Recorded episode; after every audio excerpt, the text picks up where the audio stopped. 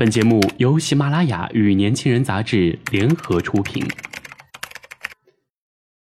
年轻是一次最有收获的阅读，我们的态度不在成功学的书单里。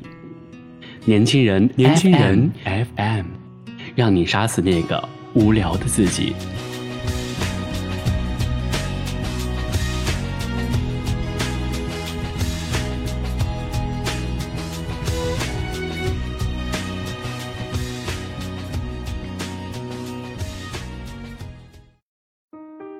回老家，戴着老花镜的邻居老奶奶拿着我上看下看，这娃小时候那么丑，长大也还是可以嘞。微笑以对，奶奶，我是挺不错的哈。小时候长得不好看，用妈妈的话说就是尖嘴猴腮，加上胳膊有点畸形，耳朵上还长了六个小肉柱，奇怪至极。姥姥说，接生的护士都说太丑了。还建议家人把我扔福利院儿感谢亲人们的不弃之恩。不知是长相影响了性格，还是天性如此，我总觉得自己不如别人。我一直努力，一直谦卑，一直低头行走。上学的时候竞选班干部，我从来没有参加过。他们好优秀啊，我怎么能比得过他们呢？一直到大学开会的时候，我还带着笔记本。随时准备记录下各种经典语录，基本不会麻烦任何人，害怕耽误别人的时间。从来没有发过自拍照，自拍都很少，少有的旅行照片自己也没有出镜过。我很善于发现生活中的美，发现别人的好。门前的野花野草能让我想到生命的顽强，路边的小猫小狗让我怜爱疼惜。逛街时经常能发现各色美女。看见一件喜欢的衣服，总觉得别人穿的比我好看。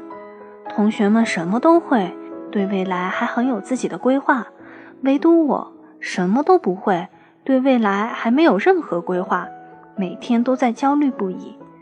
同事做事情比我快，让我羡慕；工作完成后还能有时间和经理保持好关系，更是让我佩服不已。谁都很好，谁都很优秀。唯独自己很差很挫，太多地方需要改进，需要学习。我忧心忡忡，我疲惫不堪，我不知道该怎么前进了。可是，生活不该是这样的，连自己都不爱，我怎么爱生活呢？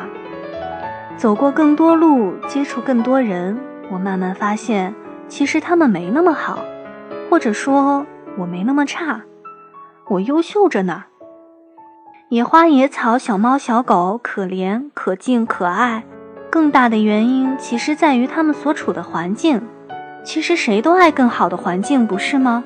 我抱回一只路边的小猫，它照样在家中各种捣乱，偷吃了我深夜准备的第二天的午餐，撕坏了我雨夜出去打印回来的各种宝贵资料，还经常在家中各个不易察觉的角落大小便。一号女生的眼睛又大又亮，很漂亮。二号女生的头发又黑又长，真让人羡慕。三号男生的鼻子真的很挺。我看别人都可以发现那么多的美好，为什么就看不到自己的美好呢？其实我也长得不错啊，鹅蛋脸、双眼皮、大眼睛、高鼻梁、小嘴唇。不止一次有人说我漂亮，说我五官立体，也还有些优质男生当街搭讪的。为什么我忘了呢？或许是小时候被人说长得丑的记忆太深刻了吧，负面能量太多，我都不敢相信任何正面评价了。和一直很敬佩欣赏的同学进入了同一家公司实习，上司把大号交给我，他不满，我惶恐，毕竟我们都觉得他比我优秀。其实工作起来才发现，我的能力并不比他差，他说的那些规划、那些见解，原来仅仅是说而已。当初简历上写的精通 PS、PR，真正用起来才发现还没有我熟练。以前我羡慕他的自信坦然，工作起来才发现什么叫做眼高手低。他认为只要别人给自己平台，就一定能干出一番大事业，可是却什么基本的工作都不愿意干，有技术含量的工作又做不来。他所有规划都建立在别人给他的平台上，却不懂得只有自己优秀了，才有平台会找上你的基本道理。坦然说，从他身上我找回了点自信。和他相比，我优秀着呢。同事和领导的关系确实很好，我承认这是一项我目前羡慕的能力。但是我有我的优势。他把每天的工作时间都用在了和刚休产假回来的主管聊孩子上了，真正的工作能力却并没有提升多少。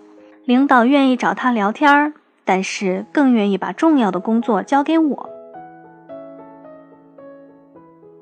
当然，这些并不是鼓励大家盲目自大，只是想提醒那些总是不停的低头学习的人，抬起头，平视他人。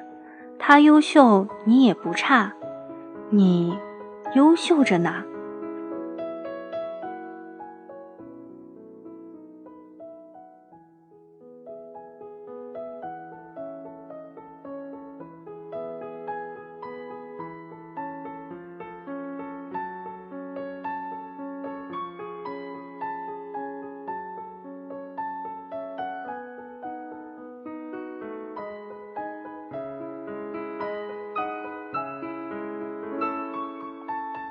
好了，以上就是本期的年轻人阅读。